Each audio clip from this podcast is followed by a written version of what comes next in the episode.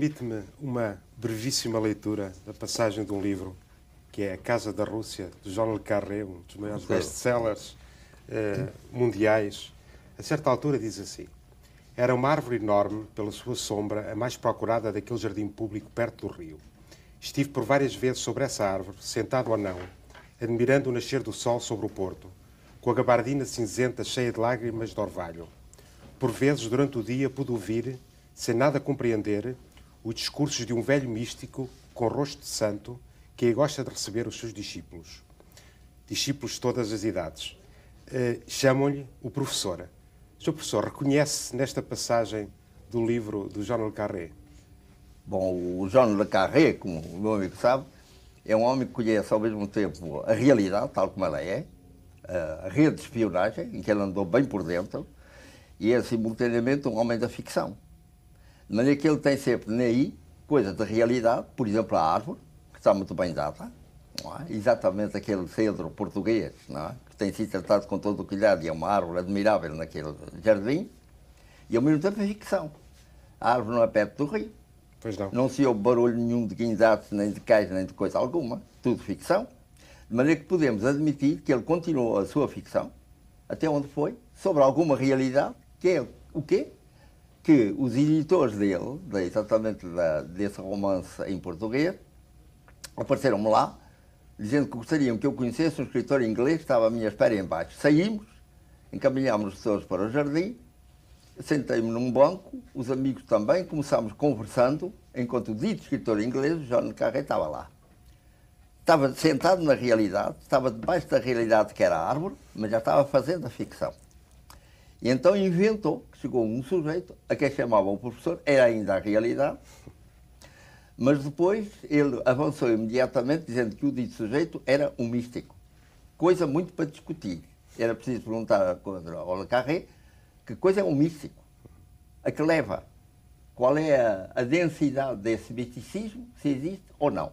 Segunda coisa, que costumei para ali com discípulos, ficção completa. Esse sujeito, o tal místico professor, nunca tem discípulos, não gosta de discípulos, gosta de ter aluno. Gente que quer aprender qualquer coisa que ele saiba ensinar. Que ele já saiba, ou então ao qual dê 24 horas para ele aprender a primeira lição. Isso ele gosta de ensinar. Agora, ter discípulos, de jeito nenhum. Já disse uma vez que se fosse navio, não tinha jeito para ser rebocador. E em terra continua da mesma maneira. No entanto, tem sido caricaturado às vezes precisamente assim, com discípulos à volta. Eu lembro-me de um cartoon do Rui, do Rui Pimentel, pensou Está bem, mas conhece. o que aconteceu é que era ficção também. Isso, não é? Depois, ele fala no tal místico com cara de santo, não é? Eu suponho que ele estava de lado, só viu metade da cara, não? Se tivesse visto a outra metade, talvez mudasse de opinião. E foi bom para ele não poder mudar de opinião, fez um bom livro, um livro interessante. É? Este livro, aliás, conduz-nos a, sei lá, pode-nos conduzir a vários sítios. Um deles, o Sr. Professor falou de espionagem, isto foi escrito no final do tempo da Guerra Fria, isso leva-nos talvez a pensar no que se passa, no que se passou sobretudo no fim do ano no leste da Europa. Como é que o Sr. Professor vê esta transformação da Europa tão rápida? A transformação não foi na Europa, a transformação na realidade foi na CEE. O que vai desaparecer na Europa provavelmente é apenas uma parte da Europa que se tinha instalado como uma empresa económica. Uma, uma vez o Sr. Professor disse que era um departamento de secos e molhados. Por exemplo, pode, ser, pode ser dar essa definição da ZEE. Mas não tem importância nenhuma porque ela está desaparecendo para realmente se construir a outra Europa. Então o que houve do lado leste foi um passo dado por toda aquela gente a caminho da liberdade, com uma dificuldade muito grande para eles. Porque para usar da liberdade é preciso saber escolher. Eu tenho amigos do lado de lá que me declaram que há uma coisa que eles não sabem fazer, que é escolher. Foram educados sempre a ter tudo escolhido quando lhe punham na mesa ou quando lhe mandavam fazer e o resultado é difícil. Então, nas eleições, por exemplo, como se tem visto pelos relatos que vêm, eles movem-se naquilo com muita dificuldade, mas com um, um aspecto notável em muitos pontos, que é o da abstenção. O facto de a abstenção começar a ser um fator importante em eleições leva a pensar que as pessoas não estão muito agradadas com os sistemas políticos que existem e, sobretudo, sem grande confiança na capacidade que os políticos têm de levar por diante uma missão e de a cumprir. Têm sido tantas as promessas de um lado e outro em vão, por exemplo, lá, prometeram que eles teriam segurança absoluta. Essa segurança faltava, por exemplo, no sabão, não havia sabão para as pessoas se lavarem. Faltou na ecologia, faltou em muita coisa, mas de qualquer modo foi um passo em direção à liberdade. O que é pena é que do lado do oeste não se tenha dado o passo equivalente para o outro lado, não se tenha dado um passo a caminho da segurança. Existe liberdade do lado de cá? Sim, parece que existe. E em muitos países está agora fazendo um inquérito, provocado pelos acontecimentos celestes, para saber se dentro deles, de uma França, de uma Inglaterra, provavelmente de Portugal ou de outros países semelhantes, existe ou não existe a tal miséria que parece não existir. Uhum. E se temos, portanto, que dar um passo no sentido da segurança, começando por acabar com essa miséria. Não? Mas o Sr. Professor acredita, portanto, aliás, eu penso que disse isso mais ou menos ao Joaquim Letria, acredita numa Europa do Atlântico aos Urais, portanto, sem... Ela existe, é geológica. Foi sempre posta como uma parte do, do velho continente, de que a África é também uma parte. O facto de haver um canal de Suez não implica que não haja essa grande ilha que tem a Sibéria, ou que tem a União Sul-Africana e que tem numa ponta Portugal e a Península, não? Uh, Sr. Professor, partindo agora do livro noutra direção, uh, apesar de... Eu tenho a ideia que, apesar do Sr. Professor ter nascido no Porto, tem uma relação muito íntima com a cidade de Lisboa, que desfruta uh, dela no dia-a-dia -dia, de uma maneira íntima. Isso é verdade? Vivi muito tempo, tenho vivido muito tempo em Lisboa, que eu saí do Porto logo que terminei o curso na Faculdade de Letras, portanto com 20 e poucos anos, 21, 22, qualquer coisa como isso, e quase sempre tenho tido como centro de habitação Lisboa, exceto nos tempos de, de ter andado por fora, é? por Brasil, ou Japão e outros lugares assim. Mas sempre com uma ideia, não é? que, não, que não desapareceu e pela qual, eh, por não ter cumprido a qual, eu censuro muito o Filipe I, o Filipe II de Espanha, quando veio tomar conta de Portugal. É não ter feito de Lisboa, ou pelo menos dos estuários do Tejo, o que essa cidade devia ser, a capital dos mares. Ele não entendeu, voltou para Madrid, e voltando para Madrid, ele sufocou uma porção de coisas que podiam ter nascido nessa altura. Mas ainda há tempo. Acho que sim. Uh, o Sr. Professor, de qualquer forma, costuma andar por aí pela, pelas ruas a pé? Eh, é uma coisa que faça no seu dia a dia? Eu que gosto. Assim que entro num carro, quando me leva um amigo ou um táxi me apanha ou qualquer coisa assim, assim que entro num carro já não sei onde estou. Estou tão acostumado a andar a pé e a sentir as ruas por estarem ao meu lado e comigo, andando comigo, por assim dizer, que qualquer meio de transporte eu me, me perco imediatamente e por isso prefiro, por exemplo, o metro a tudo. Uh, Sr. Professor, já viu as obras do Centro Cultural que estão a fazer junto aos Jerónimos? que de alguma maneira caem um pouco sobre... Ainda não vi. Eu, eu vou lá e o que vejo sempre é os Jerónimos. Qualquer ponto que me coloque, o que vejo sempre é Mas os qualquer Jerónimos. dia vê menos, porque estão a ser encobertos. Vão fazer ali um centro cultural. Primeiro é preciso saber de quê. Se vale a pena meter lá dentro alguma espécie de cultura e qual. Qual é a cultura que vai lá para dentro? É a cultura portuguesa ou é a cultura europeia? E há cultura europeia ou não há cultura europeia? E qual é a cultura europeia? é da CEE ou é da Leste? É dos muçulmanos, que são a segunda grande religião de França, ou é de um cristianismo tão atrapalhado por vezes com as implicações políticas em que entra? É muito difícil definir. Mas é que seria muito interessante, antes de se construir o edifício, saber que coisa é que vai viver lá dentro, que espécie de cultura é. Se tem utilidade ou não tem utilidade para Portugal. E quando eu digo para Portugal, se tem utilidade para o mundo porque continuo a achar que Portugal tem os seus deveres a cumprir com o mundo. Tem a ver se tira o mundo de todas as confusões em que ele anda metido. E para isso é preciso refletir, sobretudo, sobre si próprio. É, agora estava a falar nisso, professor, e, e lembro-me de uma passagem do, de um livro do Eduardo Lourenço, mas eu antes queria ainda perguntar outra coisa. Já alguém disse que o seu professor se está a substituir, enfim, nestas muitas reflexões que agora se fazem sobre si, eh, que se está a substituir eh, em termos portugueses, como uma espécie de ideólogo eh, oficial, de um filósofo oficial, estando a tomar o lugar do Eduardo Lourenço? Não creio. O Eduardo Lourenço sempre teve uma área de pensamento muito mais vasta que a minha. Não? É? Eu, quando estive na Bahia, quase ao mesmo tempo que ele esteve por lá, já as áreas eram bem diferentes. Eu estava apenas interessado em que o Brasil pudesse conhecer a África. E o que eu fui propor à Universidade da Bahia foi que enviasse professores dela para a África, para aprenderem a África, a África que era preciso conhecer, e em seguida estabelecesse em Salvador um centro de estudos africanos. A que, por insistência da Unesco, se juntou depois um centro de estudos orientais. ficou Centro de Estudos África Oriental. E o, o Lourenço, nessa altura, estava numa área muito mais vasta e muito mais difícil. Estava numa área de professor de filosofia em que era excelente. É? Conhece muito bem a sua área, uh, como domina todo o pensamento europeu, de uma maneira geral, ao passo que eu apenas estava tratando de África e mais nada. De maneira que substituir agora Eduardo Lourenço em, em Portugal é uma ideia que pode ser pitoresca, mas que não é de nenhuma maneira verdadeira, não é? Ele pensa as coisas de uma maneira geral e eu penso, sobretudo, naquele descobrimento que Portugal tem que fazer para o futuro. Primeiro, o descobrimento dele próprio, saber se há os tais pobres ou não há os tais pobres e acabar com isso. E, em segundo lugar, hein, o descobrimento das suas potencialidades, que apenas mostrou construindo Portugal e construindo o mar.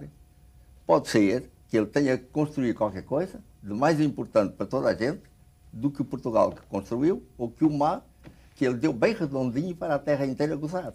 Pois, mas, aliás, isso leva-nos uh, também a uma ideia. O Eduardo Lourenço era precisamente isso. Há bocado cortei o seu raciocínio, peço desculpa. Uh, uh, o Eduardo Lourenço diz, hoje estou em dia de citações, Agostinho da Silva, no, no, livro, diz isto no livro O Labirinto da Saudade, que é, aliás, um livro notabilíssimo. Agostinho da Silva, um dos portugueses mais originais do seu tempo e que não se limitou a teorizar em sentido limitado esse papel messiânico de Portugal. acha que, portanto, Portugal tem, de alguma maneira, um papel messiânico? deve, o que precisa de saber é Messias de quê? O papel messiânico, várias gente tem tido. E às vezes tem dado para coisa ruim. De maneira que é muito bom dizer-se qual é o papel messiânico de Portugal. Continuo a dizer que é para cumprir o que pensaram os seus portugueses há 600 anos, no século XIII. Como é que menino se vê livre um dia porque vive a vida e é educado pela vida de qualquer espécie de escolaridade obrigatória? Precisa hoje ainda. A família tem que habituar o menino a ter os costumes que tem a sociedade dos adultos. E depois a escolaridade obrigatória da escola, em que o menino tem que aprender, como o soldado aprende a marchar bem, tem que aprender aquilo que é necessário, de maneira a poder estar bem empregado e ser um produtor para a nação. Então, os portugueses achavam que devia chegar um dia, por nossa própria construção, ou porque ele está nos destinos do mundo, a um tempo eles juntavam as duas coisas porque tinham o culto do Espírito Santo, que eles achavam que seria o inspirador de uma nova época, e por outro lado, faziam tudo quanto era preciso na prática para se atingir aquilo que queriam. Educavam os meninos na vida, mandavam-nos o menos possível para as escolas, oprimiam-nos o menos possível em casa, para que eles pudessem usar a vida em plena liberdade e se educar por ela, e foi assim que eles derrubaram o grande sábio e a besta sorte. Foram os analfabetos portugueses. e depois, e depois, ainda, o que eles punham como ideal, que era que um dia a vida fosse gratuita, que fosse sendo cada vez menos cara, que fosse sendo cada vez mais aberta para os homens poderem gozar e dignamente a vida, eu esse ideal. Eu sinto na obrigação de continuar. Uhum. Estamos a falar dos meninos e dos meninos que vão à escola.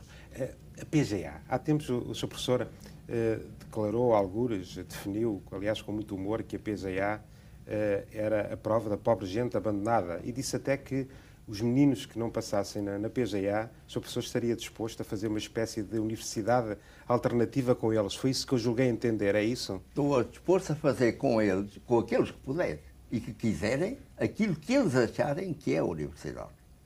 Não tenciono repetir universidade nenhuma no mundo. Hum.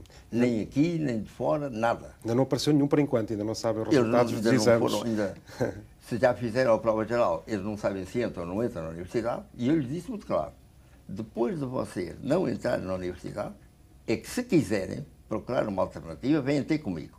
E eu não vou dizer-vos qual é a alternativa. Ou a alternativa nasce de vocês mesmo, ou é uma receita de médico que para aqui não tem importância absolutamente nenhuma. Vocês têm que imaginar o que é que querem fazer para não ficar esse vazio diante de vocês. Porque eu lhes disse, vocês afinal estão na mesma situação em que está o Infante do Henrique naquele monumento dos descobrimentos. Vieram do chão, da pé primária, foram andando por ali acima, chegam de repente a um sítio e não têm ponto pular. Não é? Se pulam, caem no rio. Não é? Então é isso que vocês têm que evitar. Vocês têm que imaginar que continuação damos nós ao monumento dos descobrimentos. Para onde é que vai aquele Infante do Henrique? Quando vocês acharem que ele deve ir, vocês irão também. Mas são vocês que têm que dar a receita a mim, não eu a vocês. Porque os portugueses achavam também que seriam os meninos que deviam dirigir o mundo. Então vamos a isso. Eu não sou menino. Gostaria. Mas todos nós ficamos com saudade dos meninos que fomos. Porque nos enxertaram um adulto em cima quando chegámos a uma certa idade. Então são os meninos, cumprindo essa ideia dos portugueses de há 600 anos, aqueles que têm que dizer como é que eles vão saltar esse vazio, para onde, como, que se lhes abre quando fizeram o 12 e não conseguem entrar em universidade nenhuma, porque, coitada, que devia ser um órgão cultural, obedece a uma coisa chamada a lei do mercado. Que nunca é a lei do mercado, é a lei dos marcadores. As pessoas se enganam aí na palavra. Os órgãos culturais têm que se libertar completamente dessa lei e é possível libertar. Como se verá quando esses meninos disserem qual é a ideia. E eu lhes disse logo: se vocês, por exemplo, quiserem ser especialistas em latim, eu talvez recorde o latim e vos ensine. E ontem mesmo recebi uma carta de um professor de matemática que me dizia: se precisar de algum matemática, eu estou a seu dispor. É um Portanto, princípio. já são dois princípios para o que eles quiserem. Se eles quiserem latim, se quiserem matemática. Pode ser que não queiram. Sejam Professor, contra. Quem não vive com- nas leis do mercado, eh, penso que é o seu professor. Há tempos falou-se, as pessoas ficaram um pouco espantadas, não, não vamos voltar a isso, que não tinha número de contribuinte. Mas, Mas eu quero explicar porque é que não tenho número de contribuinte. É porque não recebo dinheiro nenhum em Portugal. pois era isso que eu lhe ia Porque se dizer. recebesse dinheiro em Portugal, Mas vive sem dinheiro? eu tinha. O quê? Vive sem dinheiro? Não. Eu tenho uma pensão de reforma do Brasil, da universi eh, nenhuma universidade portuguesa jamais me reintegrou ou me reformou, coisa nenhuma, nem pensam nisso, estão ocupados com altas culturas. Não é? Mas a Universidade de Santa Catarina, que eu ajudei a fundar, me reformou. Se o nosso amigo, o presidente Collor, não cortar a reforma, ela continua a vir. Pois. Se me cortar a reforma, eu estou disposto a fazer uma coisa para a qual, segundo parece, não é preciso número de contribuinte. É mendigar dos amigos o meu sustento. Acho que E eles logo acham se vale a pena sustentar-me ou não. Não vale a pena sustentar-me. Eu procuro outro Diz os seus qualquer. direitos de autor. Ouvi dizer que também não recebe direitos de autor. Diga. Ouvi dizer que também não recebe direitos de autor. Não recebo. E a razão é metafísica, vamos pôr assim? Sim. Ou fui metafísica até há pouco tempo. Eu não tenho a certeza de ser eu o autor de um livro. Lá que eu escrevi ou datilografei, seguro. Mas que fui eu que o pensei, não tenho a certeza. Pode ser que não. Conheço pouco desse mundo do pensamento ou da fisiologia do meu cérebro para garantir que sou eu que pensei.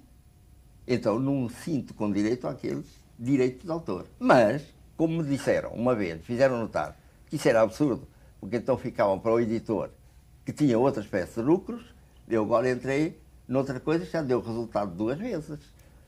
Não levanto o dinheiro e peço à editora, quer oficial, quer não oficial, eu digo oficial, porque cito o Instituto de Cultura e Língua Portuguesa com os dispersos, não oficial, cito a Cotovia, com as novelinhas da Eta e da Teresa, pegarem, quando me disseram que tinham os direitos de autor para entregar, disse, não levanto, e vocês transformam isso em doação cultural, alguma coisa que vos pareça digna. E ambos fizeram isso. Fizeram avançar estudos do Vieira e estudos do messianismo português, que eram muito mais interessantes do que ter comprado uns sapatos novos ou uma mesa chique. Sr. Professor, as pessoas andam muito intrigadas consigo. Dedicam-lhe os jornais, designadamente, agora, sobretudo depois que há estes programas na televisão, dedicam-lhe in- páginas e páginas. Estão é? intrigadas ou intrigam? Como é uh, Eu acho que é as duas coisas. as duas coisas? As né? duas coisas. Porque as duas coisas são diferentes. não é? Intrigadas não devem estar. Quando quiserem perguntar alguma coisa, eu explico tudo. Mas olha, eh, eh, Não há mistério nenhum. Mas as pessoas chamam- chamam-lhe monge do pensamento, santo, poeta, aventureiro, vagabundo, eh, cavaleiro andante, profeta. Tenho lido isto tudo nos jornais. Eh, até já se disse, um crítico disse que havia um sindicato Agostinho. Eh, o que é que acha de todas estas coisas, todos Acho que estes é uma grande atributos? imaginação de quem lança todos esses nomes, não é assim? A capacidade que cada um tem de ver no que vê, não o que lá está, mas o que ele imagina que se trata. Não sei, era preciso ver o que é que há de comum em tudo isso, se é, por exemplo, que o vagabundo não gosta muito de estar fixo, atarrachado num lugar, hein? porque gostaria ele de ver o mundo todo, também sou, claro. Profeta, não creio. O que pode acontecer é que as coisas que acontecem coincidam com aquilo que eu imaginei que ia acontecer. O que pode também, por não verem a parte negativa, olharem simplesmente a parte em que aquilo tudo deu certo. E diríamos a cada um desses títulos ou dessas ideias, e eles descobririam no fim que é um sujeito que apenas fez uma coisa. achou muito interessante que a vida de vez em quando lhe façam sinais. Ele pede à vida que fale bem claro para ele entender. Pode estar distraído ou não perceber mesmo. E depois vai ver se pode ou não satisfazer aquele sinal que a vida lhe deu. Se, por exemplo, agora as pessoas intrigadas é? com todos estes mistérios fizer, ou a vida fizer por eles o sinal de que o cidadão se deve calar e não aparecer mais, ou como eles dizem, não andar na moda, imediatamente o cidadão cumpre e depois conta como cumpriu. Uhum. Mas, uh, algumas desses atributos, uh, uh, pode, às vezes são, dá a impressão que são fomentados um pouco pelo seu professor. por exemplo, quando recusa a ordem da liberdade, digamos, quando recusa as honrarias de Estado, como fez, de alguma maneira ajuda a construir, construir essa auréola em sua volta. Desculpa, mas há aí uma diferença. Não é? Eu recusei a ordem da liberdade porque foi a ordem dada às pessoas que tinham eh, lutado pela liberdade de Portugal. Eu nunca lutei pela liberdade de Portugal. Quando eu me recusei a assinar lá o papel que o governo queria que eu assinasse, eu bati-me pela minha liberdade. Sim, então não tem nada que dar uma ordem da liberdade, porque daria a ordem da liberdade ao egoísta, que só se bateu pela própria liberdade.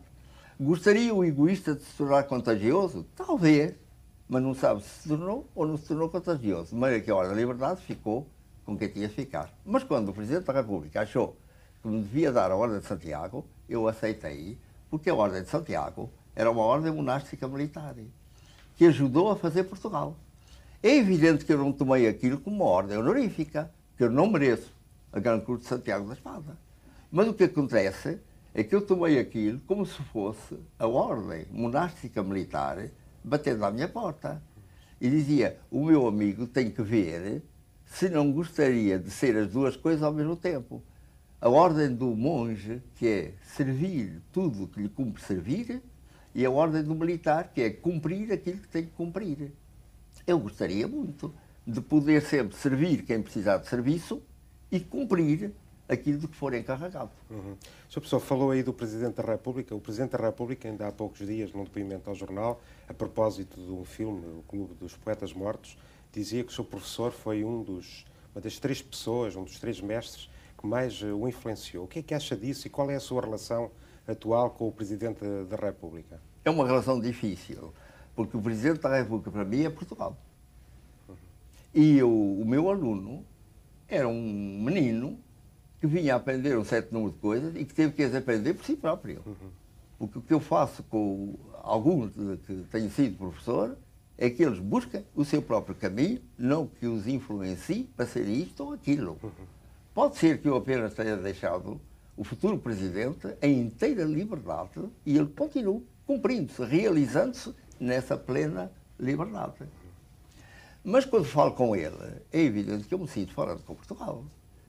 Espero que ele diga as coisas. É Portugal que me tem que falar a mim, não eu a ele.